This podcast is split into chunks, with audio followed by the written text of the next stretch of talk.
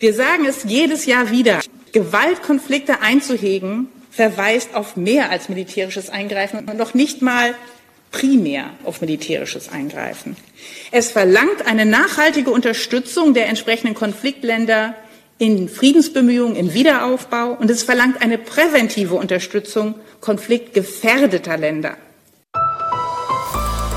NDR Info Streitkräfte und Strategien Sicherheitspolitik kontrovers Willkommen, mein Name ist Andreas Flocken und mit dabei ist wieder Julia Weigelt, die mit mir zusammen durch diesen Podcast führen wird. Hallo Julia. Moin, moin. Wir nehmen diesen Podcast auf am 17. Juni 2021. Unser Schwerpunktthema ist diesmal die Friedensforschung, denn in diesem Monat haben Friedensforscher erneut ihr jährliches Friedensgutachten vorgelegt und der O-Ton zu Beginn, der kommt von Nicole Deitelhoff von der Hessischen Stiftung Friedens- und Konfliktforschung. Zusammen mit drei Kollegen hat sie Empfehlungen an die Politik vorgestellt, Empfehlungen, die die Welt friedlicher machen soll. Ein Appell zum wiederholten Mal allerdings, wie wir eben gehört haben. Friedensforscher müssen also dicke Bretter bohren. Wir wollen nachfragen, können Friedensforscher, kann ihre Politikberatung etwas bewirken oder sitzen die Wissenschaftler in einem Elfenbeinturm. Ist diese Disziplin richtig aufgestellt? Vor welchen Herausforderungen steht die Disziplin? Fragen über Fragen. Mehr hierzu gleich in unserem Schwerpunkt. Aber wir haben noch mehr zu bieten, Julia. Genau, wir haben noch unsere Rubrik Sicherheitspolitische Notizen. Da geht es einmal mehr um das Kommando Spezialkräfte der Bundeswehr, das KSK. Da liegt jetzt der Abschlussbericht vor. Die Verteidigungsministerin hat entschieden, die Truppe wird nicht aufgelöst. Ein weiteres Thema ist die Einsatzbereitschaft der Hauptwaffensysteme der Bundeswehr. Auch dazu hat das Verteidigungsministerium einen Bericht rausgebracht und zumindest den öffentlichen Teil haben wir uns angeschaut und wir fragen, ob das eigentlich letztlich eine Mogelpackung ist. Außerdem werden wir uns noch mit dem Treffen zwischen Joe Biden und Wladimir Putin in Genf beschäftigen. Und ein Thema darf natürlich nicht fehlen, der NATO-Gipfel, der in dieser Woche in Brüssel stattgefunden hat. Und damit wollen wir auch beginnen. Andreas, du hast darüber ja mit Helga Schmidt gesprochen. Sie ist Hörfunk-Korrespondentin in Brüssel für den NDR und den WDR und damit auch für die NATO zuständig. Stimmt. Und obwohl die NATO sich laut Vertrag eigentlich vor allem auf den nordatlantischen Raum konzentriert, blickt das Bündnis nicht mehr vor allem auf Russland, sondern inzwischen auch zunehmend auf China. Daher die Frage an Helga Schmidt, will das Bündnis damit nicht vor allem den USA zur Seite springen? Für Washington ist China ja inzwischen viel wichtiger als Russland. Ja, das äh, hat zum Beispiel auch äh, der französische Präsident auf den Punkt gebracht. Der hat gesagt, äh, North Atlantic Treaty Organization. Er habe nicht gewusst, dass China jetzt auch zu diesem äh, Gebiet gehöre. Es sollte äh, etwas ironisch sein, ein bisschen witzig. Aber natürlich hörte man auch seine grundsätzliche Kritik äh, dagegen durch. Aber interessant, äh, der NATO-Generalsekretär Jens Stoltenberg hat ja China schon seit einiger Zeit in seinen Reden heftig angegriffen mit scharfen Formulierungen. Das fiel richtig auf, weil das ja sonst nicht seine Art ist. Und immer mit der Begründung, China bedrohe die Werte des Westens. Und auf der anderen Seite, du hast das ja schon angedeutet, spielt China in der offiziellen Strategie der Allianz bisher gar keine Rolle. Kommen wir doch mal zu den Motiven, denn hat die NATO nicht auch China deshalb jetzt auf der Agenda, weil die Europäer einfach befürchten, es könnte andernfalls passieren, dass die USA, die ja nicht nur eine atlantische Macht sind, sondern auch eine pazifische Macht sind, dass die USA möglicherweise das Interesse an der NATO verlieren könnte, wenn man nicht den USA zur Seite springt und auch im Grunde genommen sich um China mehr kümmert. Ja, das ist richtig. Da haben die Europäer äh, gesehen, auch unter welchem innenpolitischen Druck der amerikanische Präsident, übrigens genau wie sein Vorgänger, da gibt's ja gar keine großen Unterschiede äh, in der Haltung zu China, unter welchem Druck da Washington, das Weiße Haus steht. Biden hat das auch sehr deutlich gemacht in Brüssel. Ähm, er hat ja geradezu vehement äh, geschildert, wie er die Welt sieht, äh, wie er den globalen Wettbewerb sieht äh, zwischen zwei politischen Systemen, die, sagte er, um die Vorherrschaft konkurrieren. Und der amerikanische Präsident sieht nun die Gefahr, dass die rechtsstaatlich verfassten Demokratien des Westens und Asiens ins Hintertreffen geraten könnten, weil das autokratische Modell von Xi Jinping, dem ähm, chinesischen äh, Chef äh, möglicherweise Staatsmodell äh, der Zukunft werden könnte, so eine Art Role Model für andere, kleinere autoritäre Herrscher, die ihn sich zum Vorbild nehmen. Und ähm, zu diesen Befürchtungen kamen nun beim Gipfel aus dem NATO-Hauptquartier auch Analysen über die militärische Aufrüstung Chinas. Peking wird danach bald die zweitstärkste Armee der Welt unterhalten. Und Peking unterhält auch jetzt schon die größte militärische Flotte der Welt. Also da kam das Politische mit der militärischen Analyse zusammen.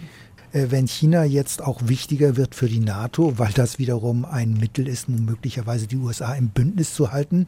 Äh, hat die NATO denn bereits eine China-Strategie oder ist da so etwas in Sicht? Äh, wie siehst du das? Ja, ist in Sicht, weil äh, genau äh, das haben ja die Staats- und Regierungschefs, die 30, äh, beim NATO-Gipfel in Auftrag gegeben, eine neue Strategie äh, zu erarbeiten. Darin wird China dann zum ersten Mal offiziell und schwarz auf weiß eine wichtige Rolle spielen und das alles mit Zeitdruck. Also das soll nächstes Jahr 2022 schon fertig sein, den äh, Mitgliedern vorgelegt werden und dann äh, möglicherweise beim nächsten Gipfel schon verabschiedet werden. Es heißt ja auch, zumindest war das auf dem Gipfel immer wieder zu hören, dass das Militärbündnis NATO in Zukunft politischer werden müsse. Kann man das nicht auch vor dem Hintergrund des Aufstiegs von China sehen? Also, dass die NATO, die USA gegenüber dieser angehenden Supermacht China vor allem politisch unterstützen will, auch deshalb, weil es ja möglicherweise militärisch nicht unbedingt durch die NATO geht. Oder wie siehst du das? Ja, das sehe ich genauso, habe aber auch den Eindruck, äh, dass wir im Moment in äh, so einer Zeit leben, äh, in der das Militärische gar nicht mehr so deutlich vom Politischen zu trennen ist. Ganz konkret sieht man das jetzt schon daran, dass die Außenminister der Allianz sich öfter treffen sollen. Bisher haben die Verteidigungsminister sich vor allen Dingen getroffen, künftig die Außenminister. Und das Ziel ist, dass man dann erst noch mal politisch seine Ziele austauscht, bevor dann das eine oder andere Land die Truppen in Bewegung setzt. Mhm. Die NATO soll ja ein neues strategisches Konzept bekommen. Dort wird ja wohl auch China eine Rolle spielen. Kannst du schon einschätzen oder was glaubst du, welche Rolle China da in diesem strategischen Konzept möglicherweise spielen wird? Die eines Rivalen, eines systemischen Rivalen. Was heißt das? Das ja. heißt, äh, dass ähm, äh, der Westen, und auch das ist ja auch so ein schwieriger Begriff geworden, also die transatlantische Gemeinschaft, das Bündnis, möglicherweise auch erweitert um äh, die rechtsstaatlich verfassten Demokratien in Asien, ähm, ihre Sicherheit angegriffen fühlen durch China. Und Sicherheit ist da auch nicht nur ein militärischer äh, Begriff. Die Stärke der Armee, die Aufrüstung äh, Chinas haben wir schon angesprochen, aber dazu kommen ja auch, äh, kommt ja auch ähm, die als aggressiv empfundene Wirtschaft und Handelspolitik Chinas, das Aufkaufen riesiger Hektarflächen in Afrika, äh, die ähm, finanziellen Engagements bis in den Duisburger Binnenhafen, bis in den Hafen von Piraeus, der gekauft wurde, bis äh, nach Lüttich zum Flughafen, wo riesige Lagerhallen entstehen, viel, viel größer, als wir das von Amazon äh, kennen, äh, durch chinesische Investoren. Also kurz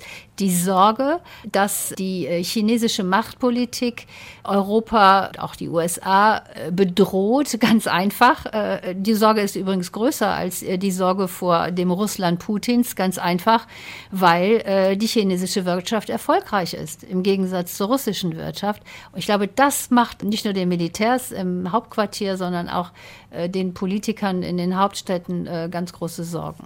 Ähm, die NATO hat künftig also auch China auf dem Schirm, sage ich mal so. Äh, die osteuropäischen Mitglieder sehen aber ja vor allem immer noch Russland als die zentrale Bedrohung, gerade nach der Krim-Annexion. Äh, das gilt allerdings natürlich auch für die anderen Bündnispartner.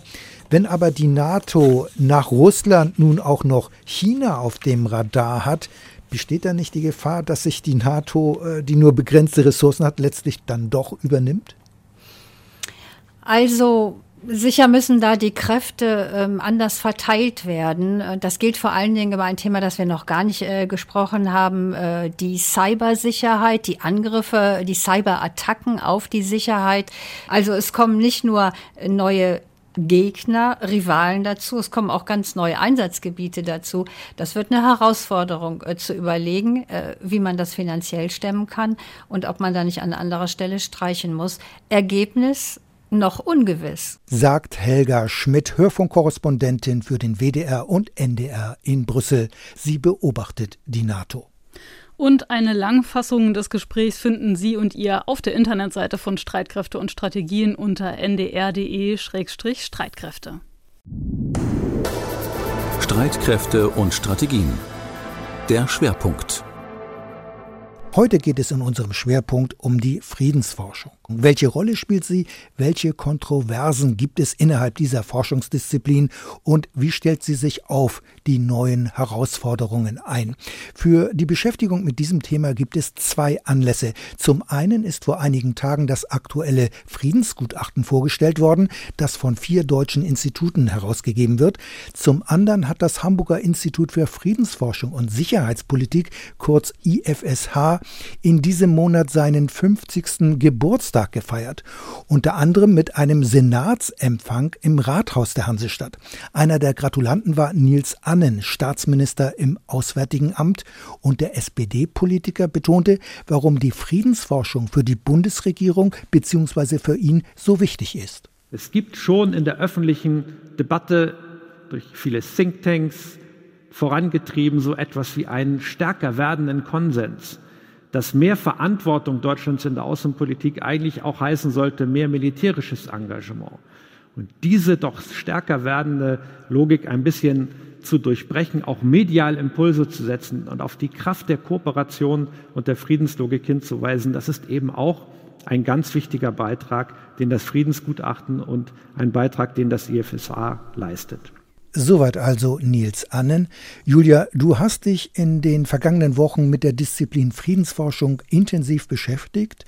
Zunächst aber nochmal zum Institut der Hansestadt. Als das Hamburger Institut für Friedensforschung äh, vor 50 Jahren seine Arbeit aufnahm, da stand an seiner Spitze ein ehemaliger Militär. Und das war ja äußerst ungewöhnlich. Genau, Gründungsdirektor war nämlich 1971 der Ex-General Wolf Graf von Baudissin. Er hatte ja in den 1950er Jahren die Bundeswehr mitbegründet und prägt sie auch bis heute durch seine Idee der inneren Führung. Also ein Ex-Militär als Direktor eines Friedensforschungsinstituts, für viele passt das ja nicht. Jetzt musst du uns aber kurz erklären, wie kam es denn dazu? Also Baudissin hat sich ja schon immer für Strategiebildung interessiert und er wollte auch einfach nach der Pensionierung mit 60 noch weiterarbeiten. Für das IFSA hatte Baudissin durchaus pragmatische Vorstellungen. Er sagte, Forschung dort sollte praxisorientiert sein. Und ich habe mal ein Zitat von ihm. Zweck der Forschung ist nicht die Beseitigung der Konflikte, das wäre illusionär, sondern ihre Versachlichung, die gleichzeitig Humanisierung bedeutet und vor allem ihr Austrag mit einem Minimum an Gewaltanwendung. Also das ist Zitat von Baudissin. Andreas, du hast ja in deiner Studienzeit, die schon ein paar Jährchen zurückliegt, auch, in der Tat, ja. auch einige äh, Baudessin-Seminare an der Hamburger Uni besucht. Wie hast du ihn denn so erlebt? Ja, ich muss sagen, das war Ende der 70er, Anfang der 80er Jahre. Graf Baudissin, der wirkte gar nicht militärisch und er war auch gar nicht laut. Er war mehr Diplomat, Krisenmanager und sein Credo war immer, dass im Ost-West-Konflikt die Akteure miteinander im Gespräch bleiben müssten. Und trotz dieser unterschiedlichen Vorstellungen und äh, Ideen, die sie hatten, Graf Baudissin war immer zugleich sehr realistisch. Man sollte versuchen, die Rüstung erst einmal zu begrenzen, bevor man abrüstet. Also das wäre ein zweiter Schritt, diese Abrüstung. Und es galt aus seiner Sicht Instabilität zu verhindern, gerade im Nuklearzeitalter, weil es da ja sehr gefährlich war und ein Nuklearkrieg, den sollte es ja nicht geben, den mhm. galt es zu verhindern. Und er hatte auch eine Vorstellung von Arms Control. Arms Control ist ja der englische Begriff von Rüstungskontrolle. Und er hat nicht von Rüstungskontrolle gesprochen, sondern er hat immer von kooperativer Rüstungssteuerung gesprochen. Mhm. Das zeigt, er hat das anders übersetzt und es zeigt auch, wie wichtig ihm sozusagen die Zusammenarbeit, das Kooperative Perspektive war. Er setzte auf Gemeinsamkeiten, auf die Zusammenarbeit, auch wenn es viele Konfliktfelder gab. Und wichtig war ihm vor allem auch die Vertrauensbildung zwischen den Staaten. Also der 1993 verstorbene Graf Baudissin, der war wirklich eine interessante und beeindruckende Persönlichkeit, das muss ich schon sagen. Julia, aber lass uns jetzt noch mal allgemein zur Friedensforschung kommen, denn die Friedensforschung bezieht Positionen, hat ein klares Ziel, nämlich den Frieden, wobei man natürlich darüber streiten kann, was ist eigentlich Frieden? Mhm. Ist das nur die Abwesenheit von Krieg oder ist das auch Gerechtigkeit? Also auf jeden Fall mit ihrer klaren Positionierung, damit unterscheidet sich die Friedensforschung offenbar von anderen Wissenschaftsdisziplinen, oder? Das stimmt. Ich habe mich darüber auch mit dem langjährigen Friedensforscher Michael Broska unterhalten. Er war wissenschaftlicher Direktor am IFSH in Hamburg und hat zuvor aber auch am Internationalen Konversionszentrum in Bonn gearbeitet und auch am Stockholm International Peace Research Institute. Also das kennen vielleicht manche als SIPRI. Und er sagt, Friedensforschung ist immer wertorientiert, weil sie eben Frieden als Ziel hat.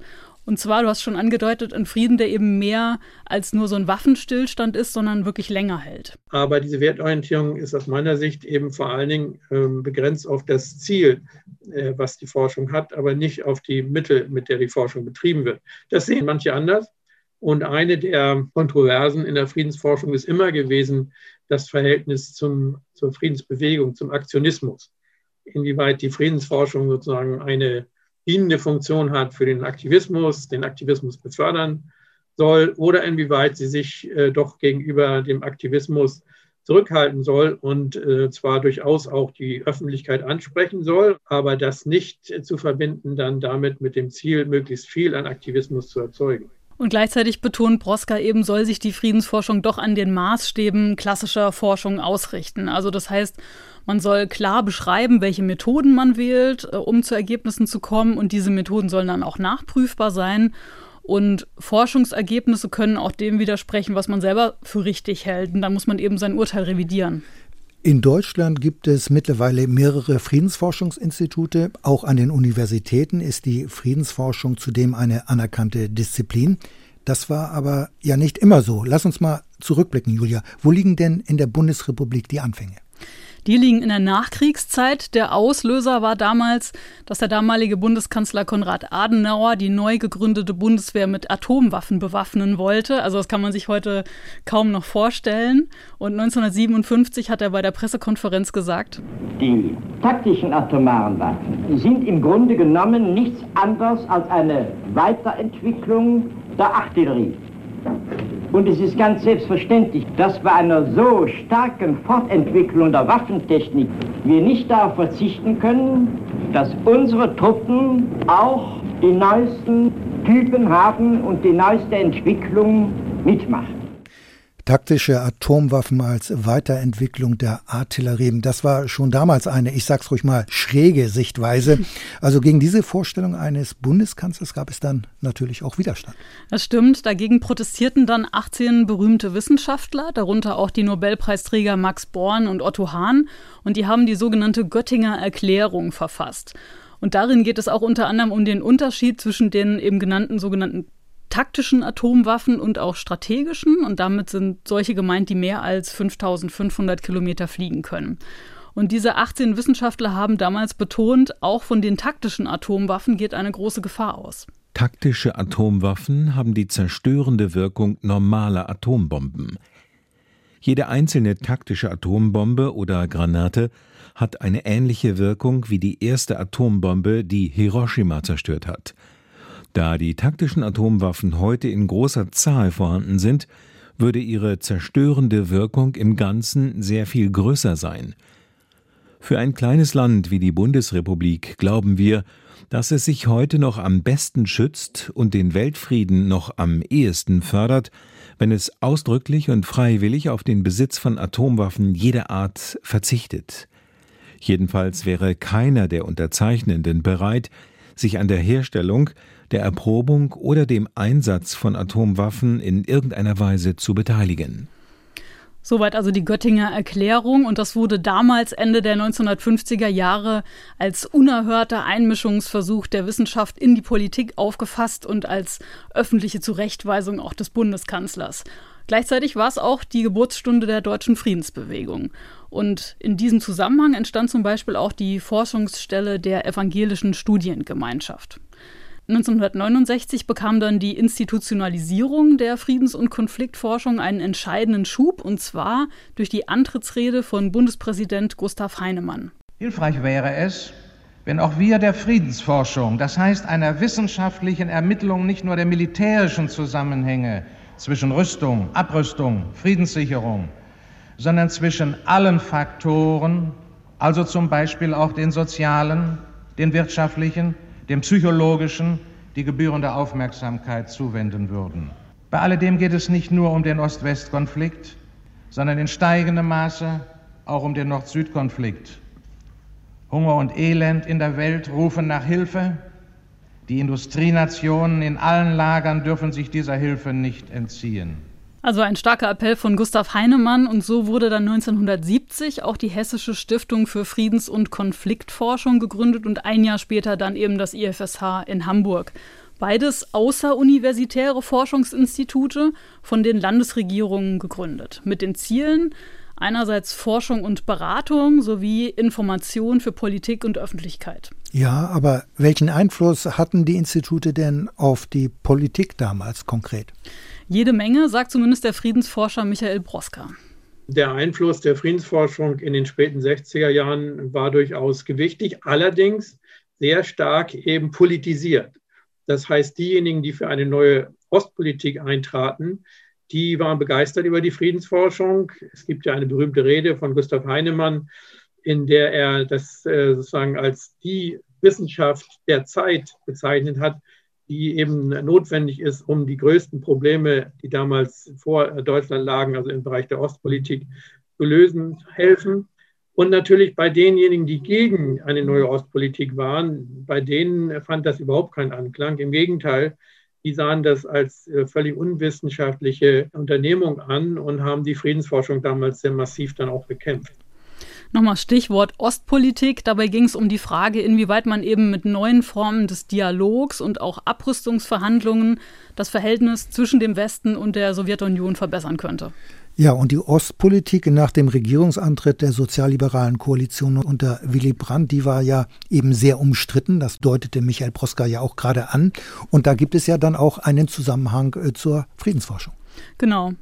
Und während linke Parteien solche Friedensforschung eben befürworteten, lehnten das die konservativen Parteien eher ab und waren halt der Meinung, man müsste gegenüber der Sowjetunion eher mit militärischer Stärke auftreten und sollte nicht verhandeln. Und diese Kritik an der Friedensforschung von Seiten der CDU-CSU hat auch lange angehalten, erinnert sich Broska noch bis in die 2000er Jahre, wo ich immer wieder gehört habe von Politikerinnen und Politikern der CDU, ihr seid doch im Grunde genommen nur Unterstützer der Roten und Grünen und das ist alles parteiisch, was ihr damit macht. Es hat sich etwas gebessert. Es ist heutzutage anders als noch vor 10, 15 Jahren. Aber dieser Vorwurf ist äh, lange ganz zentral gewesen. Wissenschaft und Forschung im Elfenbeinturm, das sollte es aus Sicht der Friedensforscher ja nicht geben. Ihr Ziel war ja die Politikberatung. Es sollten Empfehlungen gegeben werden. Und ein Beispiel dafür ist das jährliche Friedensgutachten. Es erscheint seit 1987. Beteiligt sind außer dem Hamburger Friedensforschungsinstitut auch das Bonn International Center for Conversion, BIC, die Hessische Stiftung Friedens- und Konfliktforschung, außerdem das Institut für Entwicklung und Frieden Frieden der Universität Duisburg-Essen. Das aktuelle Friedensgutachten wurde in diesem Monat vorgestellt. Wir haben ja eben einen O-Ton daraus gehört. Und wieder gab es Empfehlungen gleich zu mehreren Bereichen. Richtig. Auch im Friedensgutachten ging es unter anderem um die Corona-Pandemie. Die erhöht laut den Forschenden die Gefahr gewaltsamer Konflikte und beeinträchtigt gleichzeitig Friedensbemühungen. Und die Forderung ist, deswegen müssten Militärausgaben weltweit begrenzt werden und die Gelder stattdessen in die Milderung der Pandemiefolgen fließen. Denn die größten Krisen seien militärisch ohnehin nicht zu bewältigen. Du hast es eben bereits angesprochen. Im Friedensgutachten wird zudem auch die Aussetzung des 2-Prozent-Ziels der NATO bei den Verteidigungsausgaben gefordert. Realistisch ist das wohl nicht, wenn man mhm. jetzt so sich umhört mhm. und äh, die ähm, Reaktionen darauf auch sieht. Gleichzeitig fordern aber die Friedensforschungsinstitute auch Europa, genauer die EU, müsse handlungsfähiger werden. Europa könne und müsse mehr tun. Ja, da kann ich nochmal zurückkommen auf das, was der Minister Nils An vorhin im O-Ton gesagt hat, dass es eben diesen Trend gibt, dass Verantwortung übernehmen und, und Handlungsfähigkeit immer häufiger auch mit militärischer Stärke sozusagen gleichgesetzt wird. Aber es gibt ja auch noch eine zivile Seite davon. Und deswegen äh, empfiehlt das Gutachten, dass konfliktgefährdete Länder mehr präventiv unterstützt werden müssen. Europa müsse beim Aufbau staatlicher Strukturen, zum Beispiel im globalen Süden, helfen, damit die Menschen dort medizinisch besser versorgt würden. Es geht um Zugang zu Bildung und auch zu sauberem Wasser. Die Forschenden fordern auch weitere Schuldenerleichterungen für arme Länder und eine faire Verteilung von Covid-19-Impfstoff. Ja, wo soll das Geld dafür herkommen? Indem Rüstungsausgaben international gesenkt werden. Die Aufforderung ist, Deutschland solle sich bei den Vereinten Nationen und bei den G20 dafür einsetzen, dass die Gelder, die in Militär und Waffen fließen, sozusagen umgewidmet werden. Ja gut, das sind Forderungen, die wohl in der Praxis von der Politik, äh, so würde ich das mal prognostizieren, e-, eher nicht umgesetzt werden. Nicht. Ähm, aber gibt es denn Empfehlungen der Friedensforschungsinstitute, die von der Politik aufgenommen worden sind und die umgesetzt wurden? Gibt es dafür Beispiele? Ja, wenn man nochmal zurückblickt, etwa diese Entspannungspolitik im Ost-West-Konflikt, hatten wir ja schon angesprochen, dass es auch eine friedliche Konfliktbearbeitung gibt mit Abrüstung und intensiveren politischen, wirtschaftlichen und kulturellen Beziehungen. Dass das in den Fokus überhaupt kam, das war ja ähm, ein Kern der Friedensforschung. Und welchen Einfluss Friedensforschung eigentlich äh, jetzt auch hat, darüber habe ich mit Susanne Buckley-Zistel gesprochen. Sie ist die Direktorin des Zentrums für Konfliktforschung der Universität Marburg und sie sagt, Einfluss findet nicht nur über solche Gutachten oder andere Veröffentlichungen statt, sondern auch durch die Ausbildung von Friedensfachkräften, so sagt sie das, in Masterstudiengängen.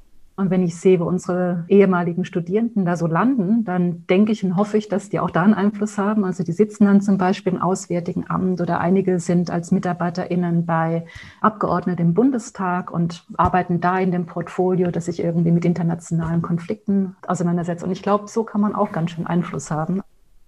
Jetzt haben wir über den Einfluss der Friedensforschung auf die Politik gesprochen. Gibt es denn aber auch einen Einfluss auf die Bundeswehr oder gibt es Kontakte oder sonstige mhm. Verbindungen zum Militär? Man würde doch erst einmal meinen, Friedensforschung und Militär, das passt nicht so recht zusammen. Und mhm. manche Mitglieder der Friedensbewegung sehen ja die Bundeswehr eher als Gegner. Ich würde mal sagen, umgekehrt ist es möglicherweise mhm. genauso.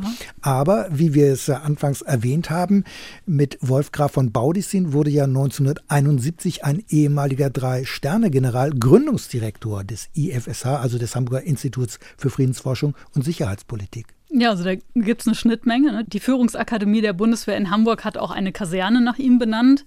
In der Führungsakademie ist auch das Baudessin Dokumentationszentrum untergebracht. Ich habe mich deswegen mal gefragt, wie sehr Baudessin in der Bundeswehr heute eigentlich noch auch als Friedensforscher bekannt ist und habe die Frage mal weitergegeben an Jörn Thiessen. Er ist der Leiter der Fakultät für Politik, Strategie und Gesellschaftswissenschaften an der Führungsakademie der Bundeswehr. Ich denke, dass Baudessin in der Bundeswehr als derjenige bekannt ist, der aus seiner inneren Haltung, innere Führung als das elementare Prinzip von Staatsbürgerinnen und Staatsbürgern in Uniform versinnbildlich hat und gelebt hat die Rolle, die er im IFSH gespielt hat und dann als äh, aktiver Friedensforscher, ähm, ich glaube, die ist in der Bundeswehr didaktisch durchaus noch ausbaubar. Ja klar, also in der Bundeswehr wird Graf Baudissin vor allem als Begründer des Konzepts der inneren Führung wahrgenommen mit seinem Leitbild vom Staatsbürger in Uniform und weniger als Friedensforscher. Aber unabhängig jetzt von der Person Graf Baudissin, nehmen denn die Führungsakademie oder auch andere Bundeswehreinrichtungen Erkenntnisse der Friedens- und Konfliktforschung auf? Setzt man sich mit dieser Disziplin auseinander oder wird die Friedensforschung einfach ignoriert? Ja, das habe ich Thiessen auch gefragt und er sagt dazu. Das, was die Friedensforschung macht, ist unfassbar wichtig für das, was wir tun, weil sie alle Appelle richtet an die Frage, woher kommt Gewalt? Was sind die Strukturen, die Ungerechtigkeiten entwickeln? Wann eskalieren Konflikte so, dass unter Umständen nur noch militärische Intervention hilft oder zumindest abhilft für den Moment?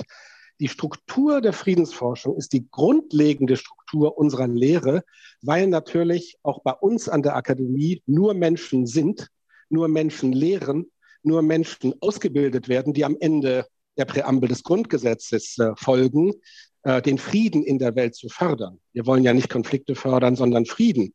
Deswegen sind hier Elemente der Friedensforschung an der Akademie ganz elementar für unsere Lehre. Und es gibt noch eine Schnittmenge.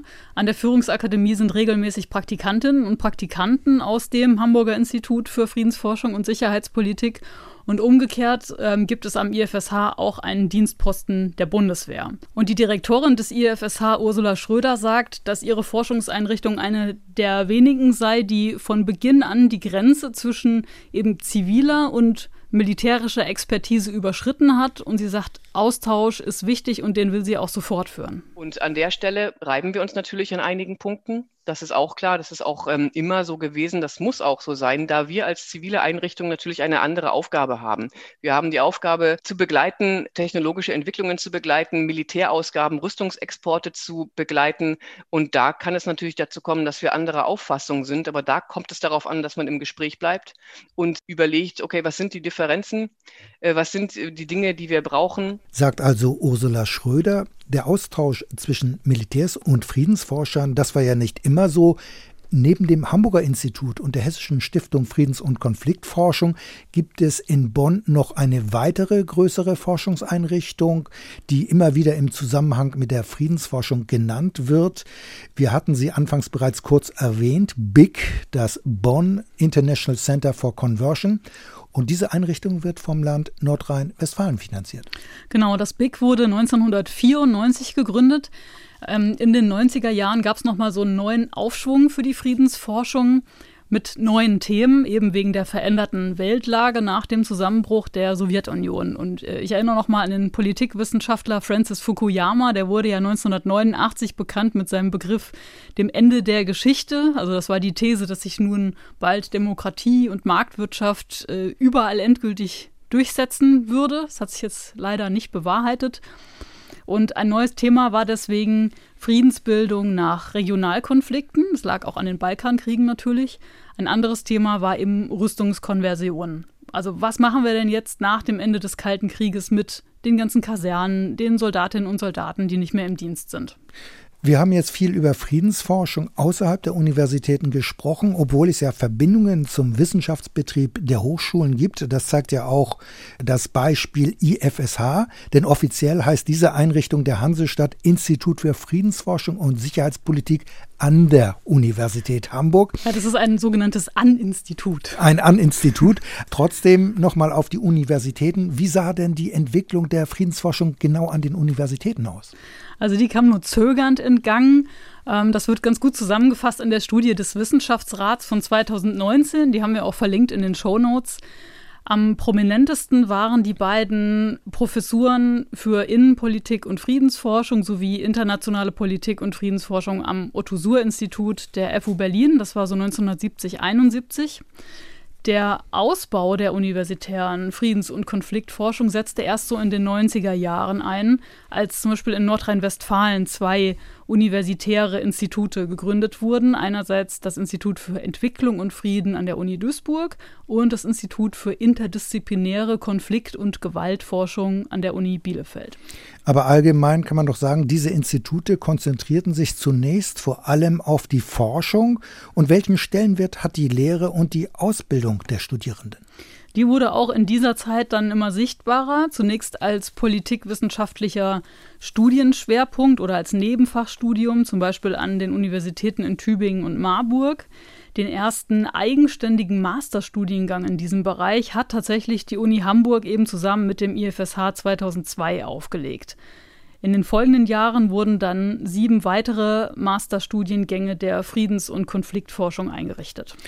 Es wurden in Deutschland aber auch Stiftungen eingerichtet und die haben sich ja zum Ziel gesetzt, die Friedensforschung zu fördern. Da gab es zeitweise aber auch ziemlichen Gegenwind von der Politik.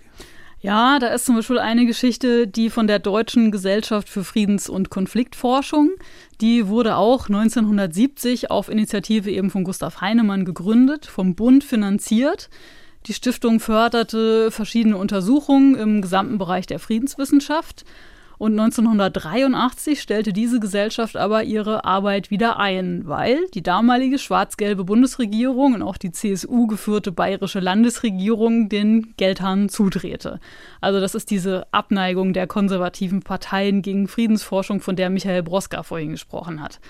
Man sieht da auch, wie sehr Friedensforschung eben vom politischen Willen auch abhängt, dafür dann auch wirklich Geld ausgeben zu wollen.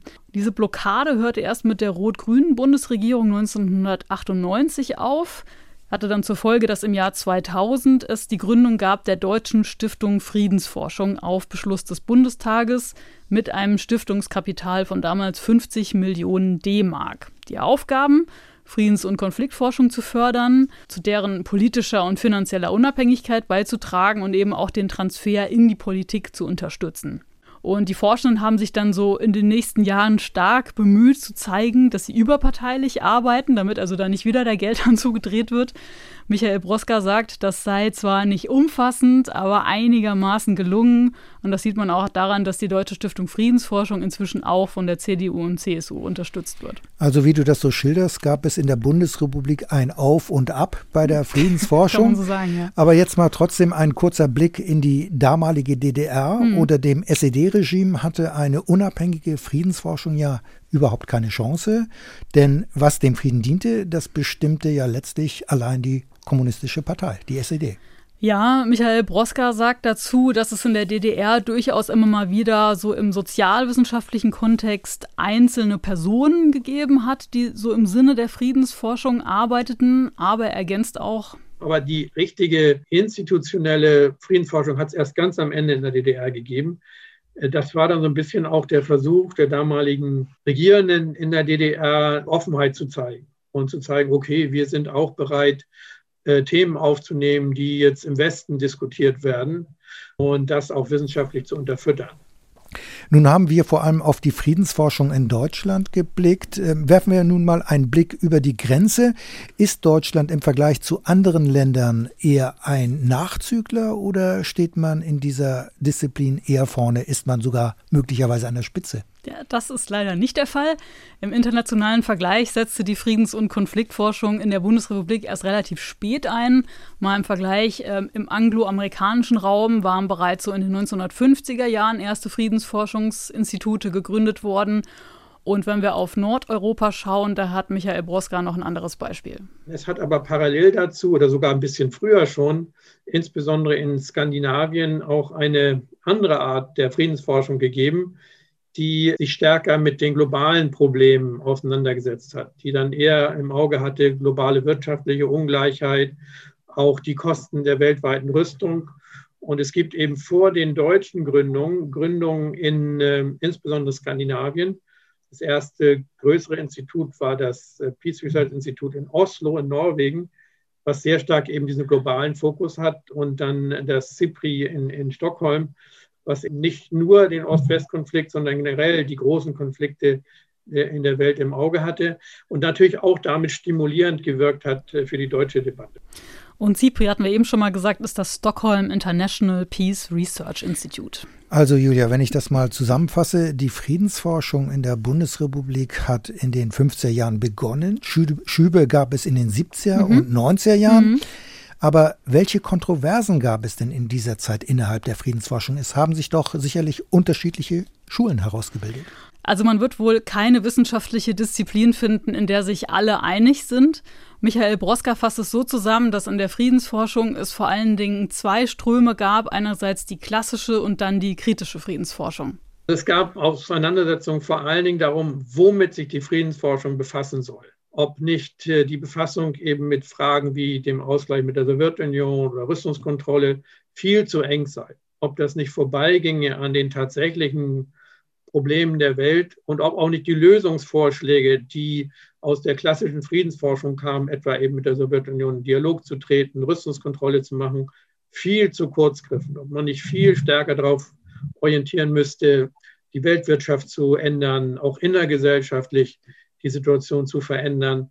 Also es war einfach so, dass die kritische Friedensforschung äh, ein viel größeres Spektrum an Themen im Blickfeld hatte und auch in ihren Vorschlägen sehr viel radikaler war als die traditionelle Friedensforschung. Ein weiterer wichtiger Streitpunkt war dann so in den 70er, 80er Jahren auch zwischen der klassischen Friedensforschung und der kritischen, wer ist dann eigentlich die Zielgruppe der Forschenden?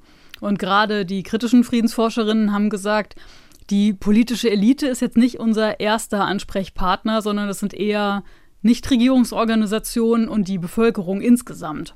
Also da gab es ein großes Misstrauen, dass die politische Elite tatsächlich zu den Veränderungen fähig ist, die nötig gewesen wären.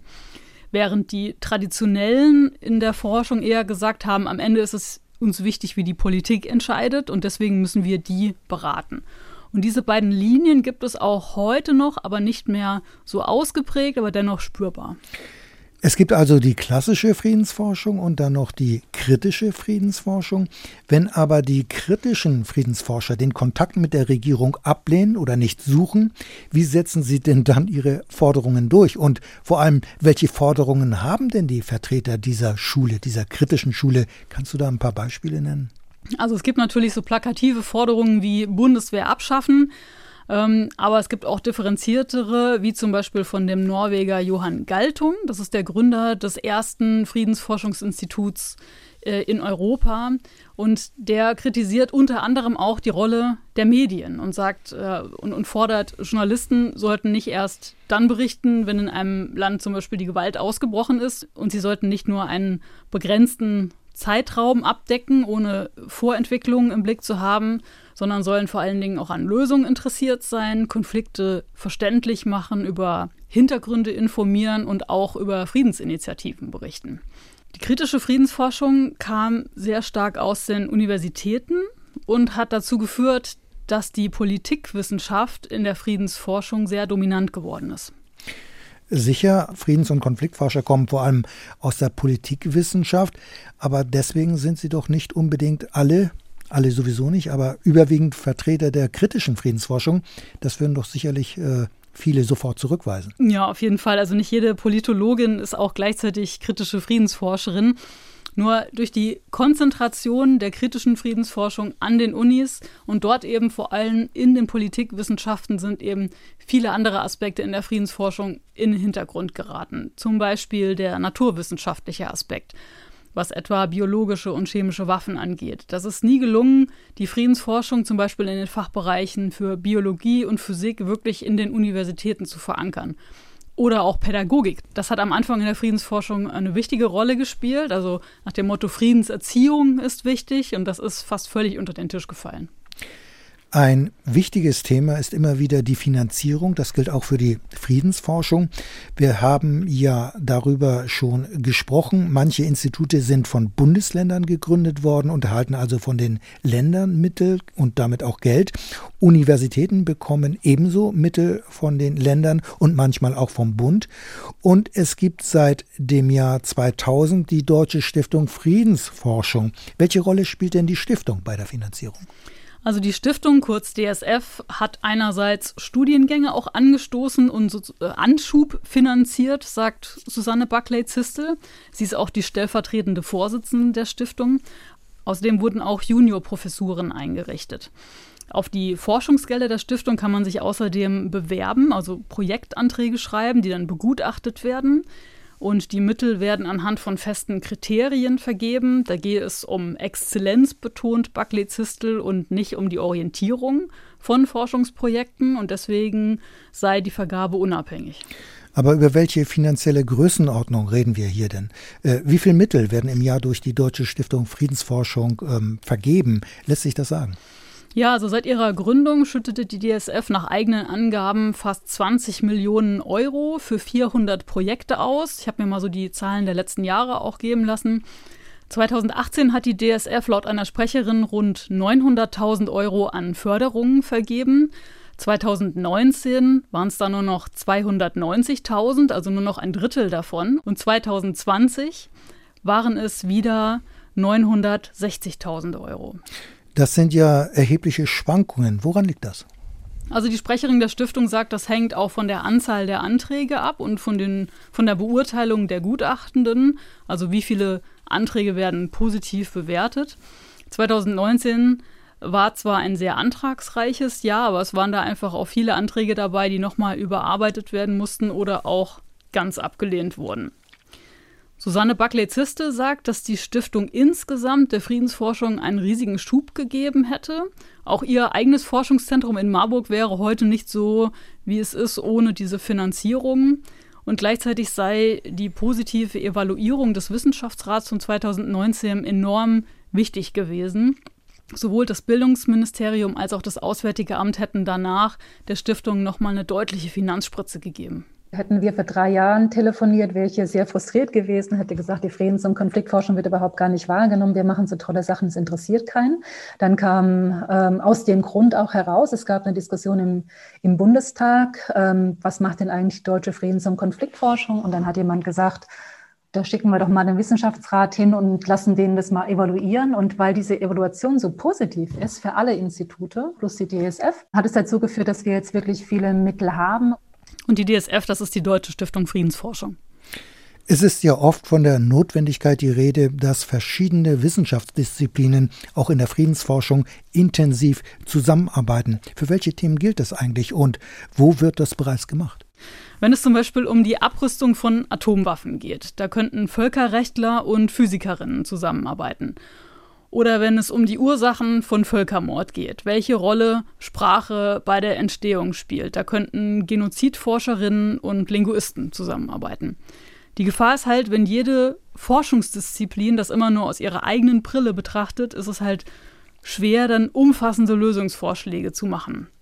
Und in der Vergangenheit hat sich halt die Friedensforschung zu stark auf Politikwissenschaften fokussiert und andere Disziplinen eben aus dem Blick verloren. Also die Kooperation leuchtet ein, Zusammenarbeit verschiedener Wissenschaftsdisziplinen, mhm. gerade in der Friedensforschung ist wichtig. Du hast ja die Argumente eben genannt.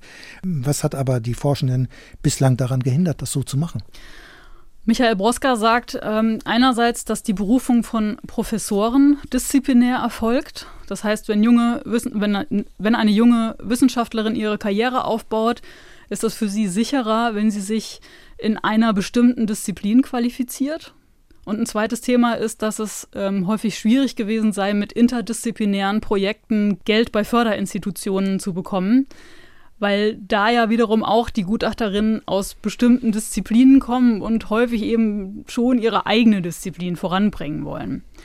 Und Broska ist ja äh, ehemaliger Institutsleiter. Der war beim IFSH, ja, Chef. Zum Beispiel und hat da so ein bisschen aus dem Nähkästchen geplaudert, dass auch das Zwischenmenschliche heikel sein kann, wenn, äh, wie beim IFSH ja der Fall, verschiedene Disziplinen zusammenkommen, die sehr weit auseinander liegen. Also zum Beispiel Politikwissenschaft und Physik. Es ist eine große Herausforderung für einen Physiker und eine Physikerin zu verstehen, wie Politikwissenschaftler und Politikwissenschaftler arbeiten und umgekehrt natürlich noch schwieriger zu verstehen, was die Physiker dazu machen. Und es ist dann ganz unmöglich, wenn der Respekt fehlt. Wenn also die Politikwissenschaftler finden, dass die Physik eigentlich nur eine Hilfswissenschaft ist für die Politikwissenschaft und umgekehrt die Physikerinnen und Physiker finden, dass die Politikwissenschaftlerinnen nur labern und im Grunde genommen das keine Wissenschaft ist. Wenn da nicht eine gemeinsame Sprache gefunden werden kann, die von Respekt äh, geprägt ist, dann funktioniert das auch nicht. Und Susanne Buckley-Zistel hat noch ergänzt. Weggebrochen sind auf jeden Fall die Naturwissenschaften. Das hat auch was mit Alter zu tun. Da gab es gerade in Darmstadt, auch in Hamburg Kollegen, und das ist ohne BNI jetzt, ähm, die in dem Bereich tätig waren, aber die aufgrund ihres Alters ähm, emeritiert sind und so das ganze Thema, auch weil Waffen der verschiedensten Art, also die ABC-Waffen zum Beispiel, Atomwaffen, biologische Waffen, chemische Waffen, lange kein Thema mehr waren, aber jetzt wieder sind. Und die Deutsche Stiftung Friedensforschung hat deswegen einen Sonderfonds aufgelegt, um gerade in diesem Bereich Naturwissenschaften und Friedens- und Konfliktforschung eben diesen Bereich wieder Leben einzuhauchen. Es gab aber in den letzten Jahren ein Umdenken, äh, sagt Broska, sowohl bei der Berufungspolitik an den Unis als auch bei der Förderung, einfach weil die Probleme auf der Welt immer deutlicher machen, wie wichtig eine ganzheitliche Betrachtung ist. Du sagst, es gibt also ein Umdenken bei der Friedensforschung. Man öffnet sich, versucht sich breiter aufzustellen, offenbar auch in Sachen Klimawandel. Der mhm. hat ja auch äh, zahlreiche Aspekte. Auf jeden Fall.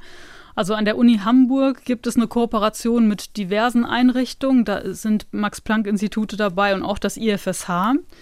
Und da gibt es ein interdisziplinäres Projekt zum Klimawandel. Ursula Schröder, die Direktorin des IFSH, berichtet über erste Ergebnisse Das ist ein Projektvorhaben, das bereits seit zehn Jahren läuft ähm, und in dem wir uns damit beschäftigen, wie Klimafolgen auf Gewaltkonflikte wirken und äh, ob Klimafolgen eher, also Klimawandel eher zu mehr Konflikten oder zu mehr Kooperation führt. Die Ergebnisse zeigen deutlich, dass die Zusammenhänge zwischen Klimawandel und Gewaltkonflikten nicht so eindeutig sind, wie sie manchmal dargestellt werden. Es ist eben nicht so, dass immer dann, wenn weniger Ressourcen da sind, automatisch ein Weg zu Gewaltkonflikten bestritten wird, sondern es ist so, dass Klimawandel dazu beitragen kann, dass Konflikte eskalieren, aber dass Institutionen und die Arten und Weisen, wie Gesellschaften organisiert sind, wie sie Ressourcen verteilen, einen sehr großen Einfluss darauf haben, welche Folgen Klimawandel wirklich hat. Also der Trend geht hin zu mehr interdisziplinärer Zusammenarbeit. Der Zusammenhang von Klimawandel und Frieden wird etwa untersucht. Mhm. Wir haben ja eben ein Beispiel mhm. gehört.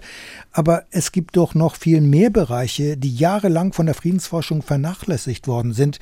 Zum Beispiel Konflikte in der eigenen Gesellschaft. Mhm. Oft wurde doch ähm, vor allem auf Krisen rekurriert. Man hat sich damit beschäftigt, in andere Regionen mhm. der Welt geschaut, auf den Nahostkonflikt, auf den Bürgerkrieg. Bürgerkrieg in Kolumbien. Ist das so oder kann sich das ändern? Naja, das ist ja, sind ja auch wichtige Themen und gleichzeitig gibt es da auch ein Umdenken, hat mir Ursula Schröder gesagt. Wir haben in den letzten drei Jahren schon sehr viel umgebaut und umgemodelt, auch an den inhaltlichen Fokussierungen. Wir haben einen neuen Forschungsbereich eingeführt zum Thema gesellschaftlicher Frieden und innere Sicherheit, äh, weil wir gesehen haben, dass insbesondere die Friedensforschung sehr lange, sehr ausführlich zu Friedensbedrohungen in nicht-europäischen Gesellschaften beispielsweise geforscht hat, sehr viel Wissen darüber hat, wie Gewaltkonflikte beendet werden können und sollten, aber vergleichsweise weniger Wissen darüber da war, wie eigentlich unsere eigenen Gesellschaften durch Polarisierung, durch Vertrauensverlust in die Demokratie Demokratie ähm, durch äh, Extremismus herausgefordert werden. Und an dieser Schnittstelle innere Sicherheit, Polizeiforschung und gesellschaftlicher Frieden, gesellschaftlicher Zusammenhalt wollen wir stark weiterarbeiten.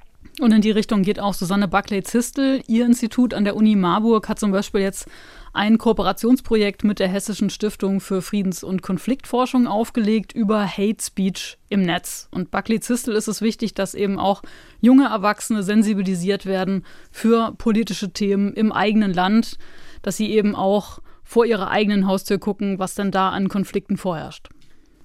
Danke, Julia, für die Recherche, für diese Recherche über die Friedensforschung. Das komplette Interview mit Michael Broska steht übrigens auf unserer Homepage unter ndr.de-streitkräfte. Sicherheitspolitische Notizen. In dieser Woche hat die Verteidigungsministerin zum KSK eine Entscheidung getroffen. Das Kommando Spezialkräfte bleibt bestehen, wird nicht aufgelöst.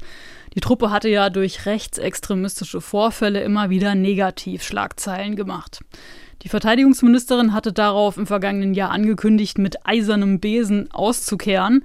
Sie hatte das KSK unter Bewährung gestellt und in der vergangenen Woche legte der Generalinspekteur jetzt einen Abschlussbericht vor. Nun also die Ankündigung, das KSK wird nicht aufgelöst. Andreas, wir haben uns ja äh, in Streitkräfte und Strategien schon mehrmals mit dieser Truppe befasst. Hat dich die Entscheidung überrascht? Nein, überhaupt nicht. Ich denke, sie war absehbar. Ich würde sogar so weit gehen und sagen, die Auflösung ist intern offenbar auch nie ernsthaft erwogen worden, jedenfalls nicht von der militärischen Seite, weil man immer wieder gesagt hat, die Bundeswehr braucht diese Spezialfähigkeit. Das hat der Generalinspekteur Eberhard Zorn kürzlich auch noch einmal bekräftigt.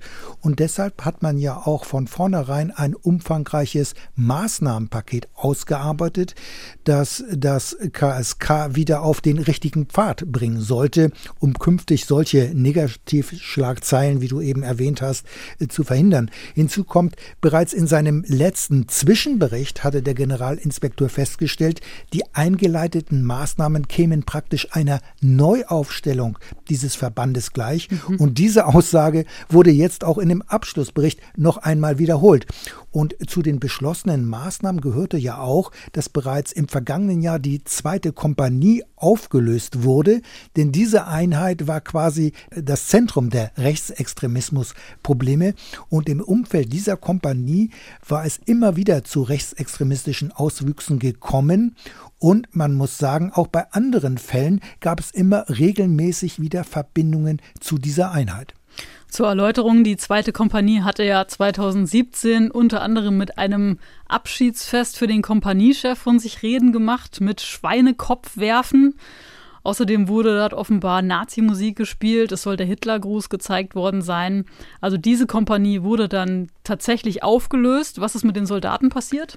Ja, in dem Abschlussbericht heißt es, insgesamt seien 66 Soldaten von der Auflösung betroffen gewesen. 26 Soldaten, die an der Abschiedsfeier teilgenommen hatten, wurden versetzt oder aber, wie es in dem Bericht heißt, im Zuge disziplinarer oder strafrechtlicher Ermittlungen aus dem KSK bzw den Streitkräften entfernt. Mhm. Und weitere rund 30 Soldaten sind dann in andere Einheiten des KSK-Verbandes versetzt worden. Zuvor waren sie allerdings gründlich überprüft worden, mehrfach, denn in dem Abschlussbericht heißt es, in der zweiten Kompanie habe es eine toxische Führungskultur und fehlgeleitetes Eliteverständnis gegeben. Ist ja schon äh, aussagekräftig, wenn es in dem Bericht so deutliche Worte gibt. Im Zuge der Ermittlungen und, und Untersuchungen hat sich dann aber gezeigt, dass es beim KSK eben nicht nur diese rechtsextremistischen Tendenzen gab, sondern auch noch ganz andere Probleme und Verfehlungen. Ja, es wurden eine ganze Reihe weiterer Unregelmäßigkeiten aufgedeckt. So wurde bekannt, dass mehrere 10.000 Schuss Munition verschwunden waren, außerdem andere Kampfmittel wie Sprengstoff. Weiter hat das KSK eigenständig Aufträge vergeben, ohne Ausschreibung und ohne sich dabei an die gültigen Vorschriften zu halten. Und ein anderer Punkt ist, KSK-Soldaten gingen Nebenbeschäftigungen nach, obwohl es immer hieß, die Truppe sei extrem beschäftigt und quasi mit ihrem Dienst am Anschlag. Offenbar waren Soldaten auch bei Sicherheitsunternehmen nebenbei beschäftigt. Mhm. Und fasst man das alles zusammen, muss man feststellen, das Kommando hat jahrelang ein Eigenleben geführt. Standardregeln der Bundeswehr und Vorschriften wurden offenbar bewusst ignoriert und nicht zur Kenntnis genommen. Und im Nachhinein kann man sich eigentlich nur fragen, warum haben die Vorgesetzten davon überhaupt nichts mitbekommen? Mit der Dienstaufsicht hat man es da wohl nicht so genau genommen. Ich denke, die Dienstaufsicht hat kläglich versagt. Mhm. Wir haben eben schon dieses umfangreiche Maßnahmenpaket ähm, angesprochen mit den 60 verschiedenen Einzelmaßnahmen. Wie geht es denn da jetzt weiter? Ja, die Masse der Veränderungen sind bereits auf den Weg gebracht worden. 90 Prozent, sagt der Generalinspekteur. Die Maßnahmen waren ja bereits vor rund einem Jahr beschlossen worden. Und es ging letztlich um die Umsetzung dieser Maßnahmen. Sie sind sehr umfangreich, 60 Maßnahmen. Da will ich jetzt nicht im Einzelnen darauf eingehen. Mehr findet man in den Shownotes. Dort ist ja mhm. auch der Abschlussbericht verlinkt. Aber überspitzt kann man sagen, es geht jetzt oder ging jetzt darum, den Verband wieder in die Bundeswehrstruktur zu integrieren. Das sind jetzt meine Worte. Mhm. Das Eigenleben soll beendet werden und künftig werden zudem die Sicherheitsüberprüfungen für die KSK-Mitglieder verstärkt. Sie werden werden häufiger überprüft und die Überprüfung wird auch intensiver sein. Auch äh, der Psychologe hat da viel mehr ein Mitreden jetzt, was die Überprüfung angeht. Und besonders wichtig erscheint mir aber auch, dass Kommandosoldaten nicht dauerhaft im Kommando Spezialkräfte verbleiben sollen. Sie sollen rotieren. Das heißt, nach drei bis fünf Jahren sollen sie auch in andere Verbände außerhalb des KSK versetzt werden. Das hängt aber immer davon ab, welche Funktion sie im Kommando Spezialkräfte haben. Ja, und von dem Personalstand auch. In die der Tat ja auch, auch noch. Und das also. ist auch ein schwieriger Punkt, ja, wo mhm. es auch Kritik aus dem KSK offenbar auch selber gab. Aber mit diesen Maßnahmen grundsätzlich will man erstmal eine Abschottung der Truppe verhindern. Aber gegen diese Maßnahmen gibt es ja auch, so äh, habe ich den Eindruck, Eindruck gehabt, offenbar eben auch Kritik der Betroffenen. Wobei aber genau das das Problem ist, weil eben viele eben im KSK bleiben wollten. Und damit haben sie eben ein Eigenleben geführt und ein Eigenleben, das eben Teile der KSK sich nicht an Vorschriften und Regeln der Bundeswehr gehalten haben. Und ein Beispiel ist für mich die Munition. Denn ähm, sonst hätte gar nicht so viel Munition verschwinden können, mehrere Zehntausend Schuss. Äh, das ist schon ganz erheblich. Jeder, der die Bundeswehr kennt, der weiß, dort gibt es sehr, sehr strenge Vorschriften, gerade was Munition Munition angeht. Vor und nach jedem Schießen werden die Soldaten darüber belehrt, dass bei Verstößen dies eine Straftat ist. Und bei dem Kommando Spezialkräfte wurden diese Vorschriften offenbar ignoriert oder aber nicht ernst genommen. Oder schlimmer noch, das ist aber jetzt eine Vermutung, solche Belehrungen hat es möglicherweise überhaupt nicht gegeben. Naja, trotzdem weiß man das ja, dass man Munition nicht mit nach Hause nehmen kann. Also das KSK wird nicht aufgelöst, wird es aber trotzdem irgendwelche personellen Konsequenzen geben, denn diese Missstände waren ja da, du hast es ja angesprochen. Ja, nach personellen Konsequenzen sieht es nicht aus. Allerdings wird gegen den KSK-Kommandeur Markus Kreitmeier weiterhin ermittelt, dienstlich durch die Bundeswehr. Es gibt zudem Ermittlungen der Staatsanwaltschaft Tübingen wegen der sogenannten Munitionsaffäre. Kreitmeier hatte ja festgestellt, dass beim KSK Munition und Sprengstoff verschwunden waren. Er hatte die Soldaten daraufhin aufgefordert, die Munition zurückzugeben, allerdings anonym, ohne dass dies strafrechtliche Konsequenzen haben würden. Und eine mhm. solche Amnestie durfte der Kommandeur natürlich überhaupt nicht aussprechen. Allerdings kamen durch diese rechtlich sehr fragwürdige Aktion mehrere Zehntausend Schuss zusammen, sie wurden zurückgegeben, mehr als eigentlich vermisst wurde. Das ist auch so eine Merkwürdigkeit. Mhm. Und diese Sammelaktion, die könnte für Markus Kreitmeier rechtliche Konsequenzen haben. Er ist offiziell aber weiterhin Kommandeur des KSK. Die Verteidigungsministerin hat allerdings jetzt angekündigt, dass das Kommando ab 1. September einen neuen Kommandeur bekommen wird, Ansgar Meyer. Der Brigadegeneral ist gegenwärtig noch Befehlshaber des deutschen Afghanistan-Kontingents. Ich gehe aber mal davon aus, dass die Ermittlungen der Bundeswehr gegen Markus Kreitmeier, dem amtierenden mhm. ähm, Kommandeur, demnächst eingestellt werden. Offen bleibt allerdings, zu welchem Ergebnis die Staatsanwaltschaft Tübingen kommen wird. Zumal ja auch die Zustände beim KSK auch auf die Zeit vor dem jetzigen Kommandeur zurückgehen. In der Tat. Ähm, das wird ja auch in dem Abschlussbericht des Generalinspekteurs eingeräumt und ganz offen gesagt, die Ursache der Missstände und Fehlentwicklungen reichen über die Jahre zurück. Und damit stellt sich natürlich auch die Frage nach der Verantwortung ehemaliger Vorgesetzter und auch nach der Verantwortung der Divisionskommandeure, denen das KSK unterstellt war und ich denke, dem kann man nur zustimmen, so einem Fazit. Hierzu muss man aber auch sagen, dass Generalinspektor Eberhard Zorn ebenfalls in diese Reihe gehört, mhm. denn er war von 2014 bis 2015 selbst Kommandeur der Division Schnelle Kräfte und zu diesem Großverband gehört eben das Kommando Spezialkräfte. Insofern stellt sich auch für den Generalinspekteur die Frage der Mitverantwortung für die festgestellten Zustände im KSK.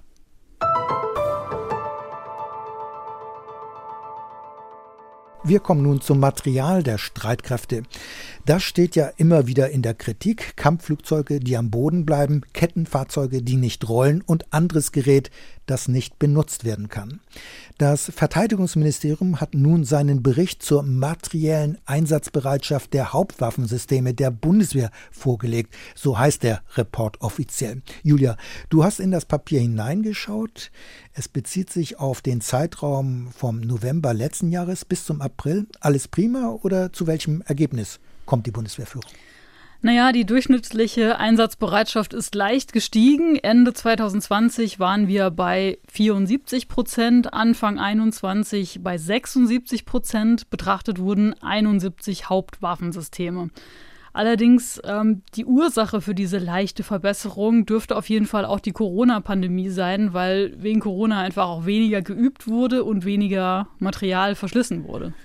76 Prozent der Hauptwaffensysteme sind durchschnittlich einsatzbereit. Das hört sich ja gut an, aber doch nur auf den ersten Blick, denn die Bundeswehr hat ja eine eigene, eine besondere Zählweise und da spricht mancher sogar von Schönfärberei. Ja, zu Recht. Denn das Problem ist, dass diese Zahlen nicht besonders aussagekräftig sind. Es werden zum Beispiel keine Waffensysteme berücksichtigt, die gerade in der Reparatur sind. Also mal ein Beispiel. Wenn von 100 Flugzeugen 60 in der Reparatur sind, sind also noch 40 in der Truppe. Und wenn von denen 20 funktionieren, dann sagt das BMVG, dieses Flugzeug ist zu 50 Prozent einsatzbereit, obwohl eigentlich nur 20 Prozent benutzt werden können. Also eine totale Mogelpackung. Und es heißt, dass ein Drittel der Waffensysteme der Truppe nicht zur Verfügung stehen, weil sie gewartet werden oder zu einem Software-Update bei der Industrie sind. Und die fallen dann ja ganz einfach unter den Tisch. Genau. Und ein weiteres Problem ist auch noch mangelnde Transparenz. Denn Details im Bericht werden als geheim eingestuft, obwohl sie früher offen waren. Und der Bundestagsabgeordnete Tobias Lindner, Verteidigungsexperte der Grünen, sagt, Das macht eine öffentliche Debatte darüber nahezu unmöglich. Er hat noch eine weitere Kritik. Das Ministerium rechnet in den Bericht Material rein, von dem es genug gibt und was gut funktioniert, um den Durchschnitt zu heben. Du meinst, glaube ich, nagelneue Lkw. Ich glaube, das waren 2000. Äh, und ob ein Lastwagen ein Waffensystem ist, da kann man natürlich streiten. Aber bleiben wir mal bei der bundeswehreigenen Berechnungsweise. Wo gibt es denn aus Sicht der militärischen Führung Verbesserungen und in welchen Bereichen ist man weiter unzufrieden? Verbesserungen gibt es zum Beispiel beim Kampfjet Eurofighter und auch beim gepanzerten Transportfahrzeug Boxer. Probleme gibt es weiterhin bei den Hubschraubern. Da hatten wir ja aber hier bei uns im Podcast auch einen eigenen Schwerpunkt dazu. Ja. Das kann man die Details nochmal nachhören. Probleme gibt es beim Transportflugzeug A400M und auch beim Schützenpanzer Puma. Und das ist einfach besonders ärgerlich, weil diese Waffensysteme so neu sind. Ziemlich deutlich wurde in dem öffentlichen Teil des Berichts der Inspekteur der Marine, der schreibt, dass die vielen Einsätze und Übungen zu einer verstärkten Abnutzung führen von zunehmend überalterten, schwimmenden und fliegenden Fähigkeitsträgern. Also schönst, Begriff, ja. schönstes Bundeswehrsprech hier. Es geht also um Schiffe und Flugzeuge. Ja, könnte man auch sagen können. Naja, die Bundeswehr halt. Und die, und es gibt jetzt nochmal wieder die Kritik des Inspekteurs der Marine, häufige Verlängerungen von Werftliegezeiten, hoher Instandhaltungsbedarf alter Schiffe und Flugzeuge führe zu überproportionaler Nutzung der Einheiten und fast täglichen Umplanungsaktivitäten, was die Besatzung dann demotiviert und belastet. Noch einmal zurück zu den vorgelegten Zahlen. Wenn rund ein Drittel der Waffensysteme gar nicht berücksichtigt werden, weil das Gerät in der Instandsetzung ist oder gewartet wird äh, bei steigender Tendenz, so die Wahrnehmung zumindest. Ähm, was sagt uns das eigentlich über die Einsatzbereitschaft der Bundeswehr? Der Generalinspekteur Eberhard Zorn wird in der Pressemitteilung zu dem Bericht so zitiert, die Bundeswehr ist bereit, ihre Aufgaben jederzeit zu erfüllen.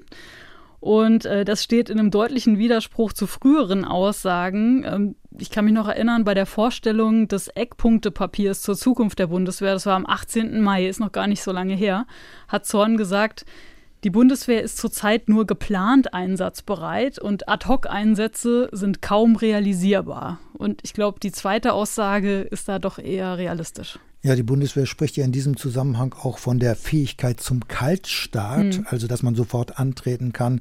Und diese Fähigkeit, die strebt man ja an.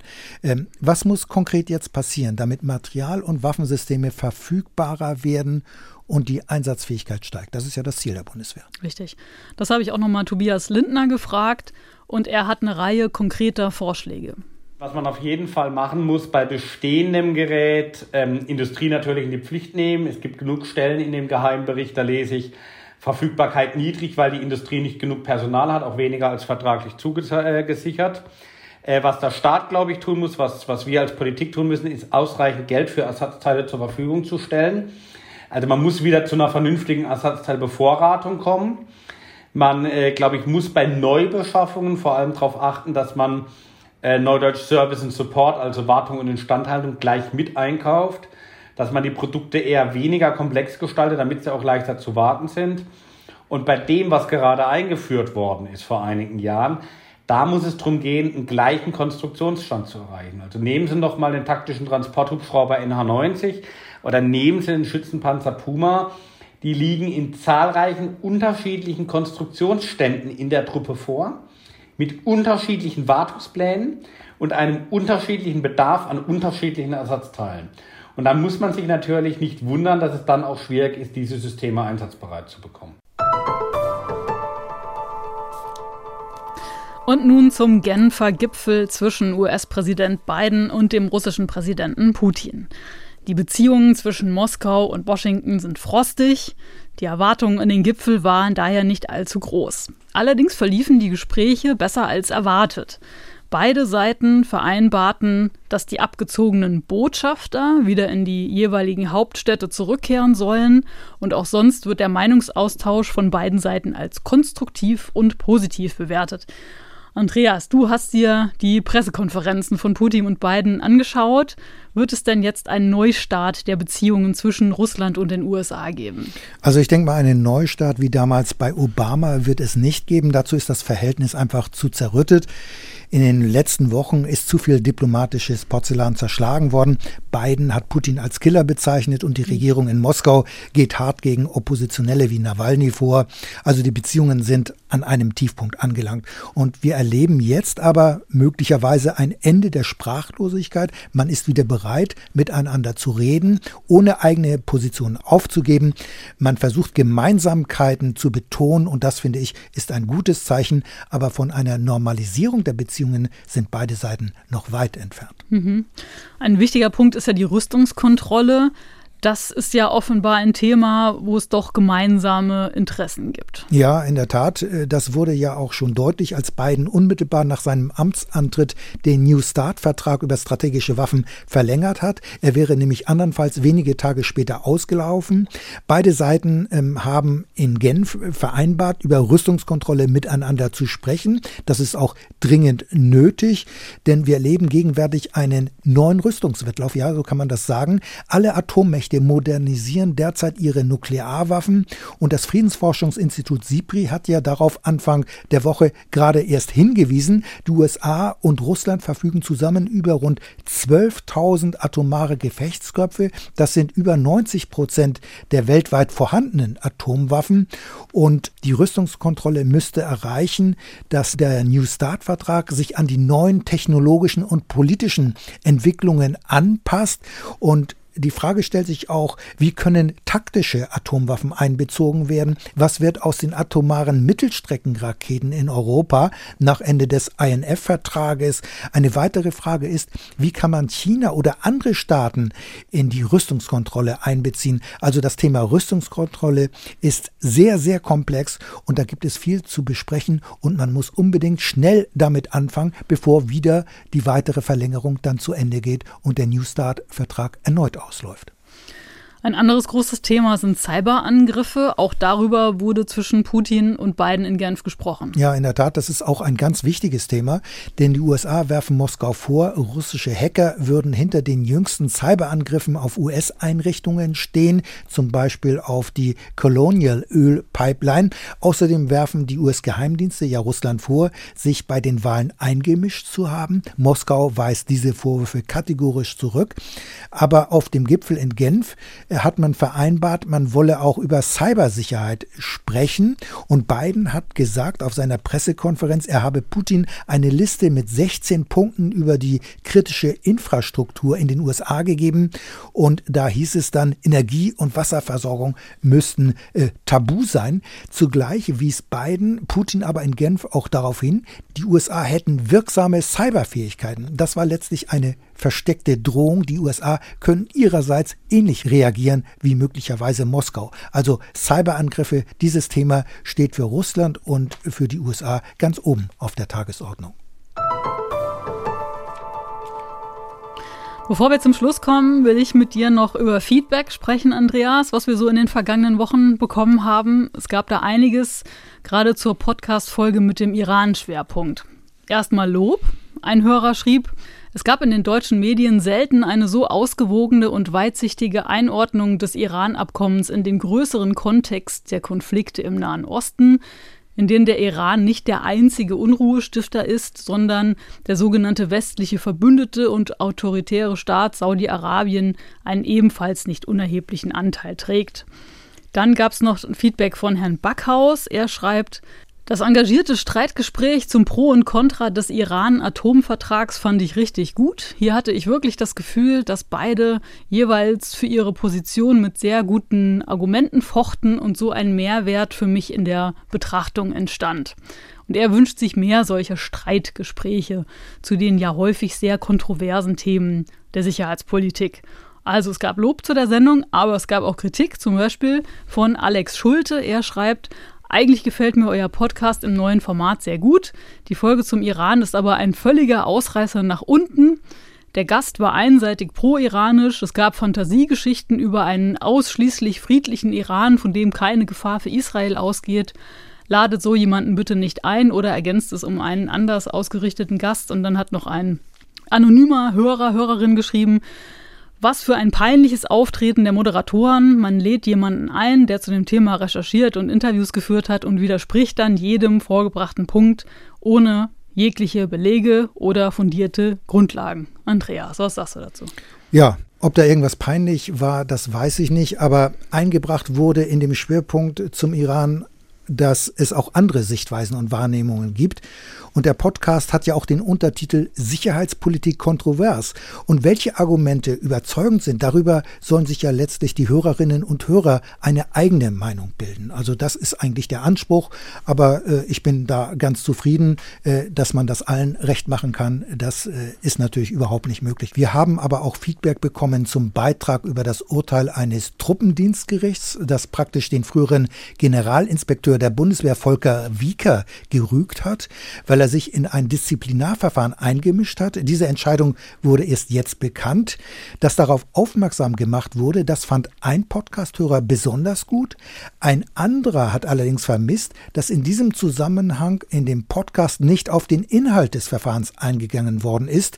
Es ging nämlich dort um eine frauenfeindliche Äußerung. Das hat aber seinen Grund, warum wir da nicht inhaltlich eingegangen sind. Julia, du hattest dich ja mit der Entscheidung des Truppendienstgerichtes beschäftigt beschäftigt. Genau, und der Grund ist, wir wollen in den sicherheitspolitischen Notizen wirklich kurz bleiben, also wirkliche Notizen machen, weshalb ich auf das ja, wichtige Thema Frauenfeindlichkeit in den Streitkräften äh, nicht näher eingegangen bin. Wichtiges Thema kann ich nur unterstreichen und diese Kürze, die wir uns aber wirklich selber auferlegt haben, das bedauern wir beide auch immer wieder. Wir versuchen immer noch kürzer zu bleiben, als wir tatsächlich dann werden. Aber wir sind dann doch Thema. Länger. Ja, wir versuchen es so gut wir können. Ähm, und äh, gleichzeitig finde ich so die Idee einer Kurzrubrik so als Abwechslung zum langen Schwerpunkt dann eigentlich doch ganz stimmig und möchte da nochmal dabei bleiben. Dann gab es noch ein weiteres Feedback von einem Hörer, der fordert mehr O-Töne von Bundeswehrangehörigen. Und das würden wir auch sehr gerne machen, aber da gibt es ein anderes Problem, Andreas. Ja, es ist so, dass sich eben nur wenige Soldaten äh, öffentlich äußern äh, und gerne etwas ins Mikrofon sagen. In der Regel muss das auch genehmigt werden. Und Soldaten, die das ohne Genehmigung machen, die äh, müssen damit rechnen, dass sie Ärger bekommen mit ihren Vorgesetzten. Daher ist das durchaus nachvollziehbar, dass Soldaten oder Soldatinnen sehr vorsichtig sind. Allerdings gibt es für die Betroffenen durchaus auch andere Möglichkeiten, auf Missstände oder Ungerechtigkeiten aufmerksam zu machen, auch ohne O-Ton. Und man kann sich sicher sein, diese Hinweise werden vertraulich behandelt und das gibt ja auch das Stichwort Quellenschutz, was hier eine wichtige Rolle spielt. Und das war Streitkräfte und Strategien für heute. Hintergründe sowie das vollständige Interview mit Friedensforscher Michael Broska und der Brüssel-Korrespondentin Helga Schmidt finden Sie und ihr auf unserer Homepage unter ndr.de-streitkräfte. Auf der Homepage finden Sie und ihr auch unser Feedback-Formular. Schreiben Sie uns, was Ihnen heute gut gefallen hat. Das motiviert mich auch immer total. Schreiben Sie uns aber auch gerne, was Sie genervt hat und welche Themen Sie hier gerne mal hören wollen. Dazu können Sie uns auch eine E-Mail schreiben an streitkräfte.ndr.de oder mir auf Twitter eine Nachricht schreiben. Es gibt auf der NDR Info App übrigens auch eine Funktion für Sprachnachrichten. Feedback kann man natürlich auch auf diese Weise übermitteln. In der nächsten Folge am 2. Juli geht es im Schwerpunkt um China und seine Rolle im Indo-Pazifik. Dann wieder mit meinem Kollegen Kai Küstner. Für heute sagen Tschüss Julia Weigelt und Andreas Flocken. Aber zum Schluss haben wir hier noch einen Podcast-Tipp. Ich bin Benedikt Strunz, Reporter bei NDR Info. In der neuen Staffel von unserem Podcast Organisiertes Verbrechen geht es um die Kokainwelle, die gerade Europa flutet. Wir haben alle möglichen Schmuggelmethoden.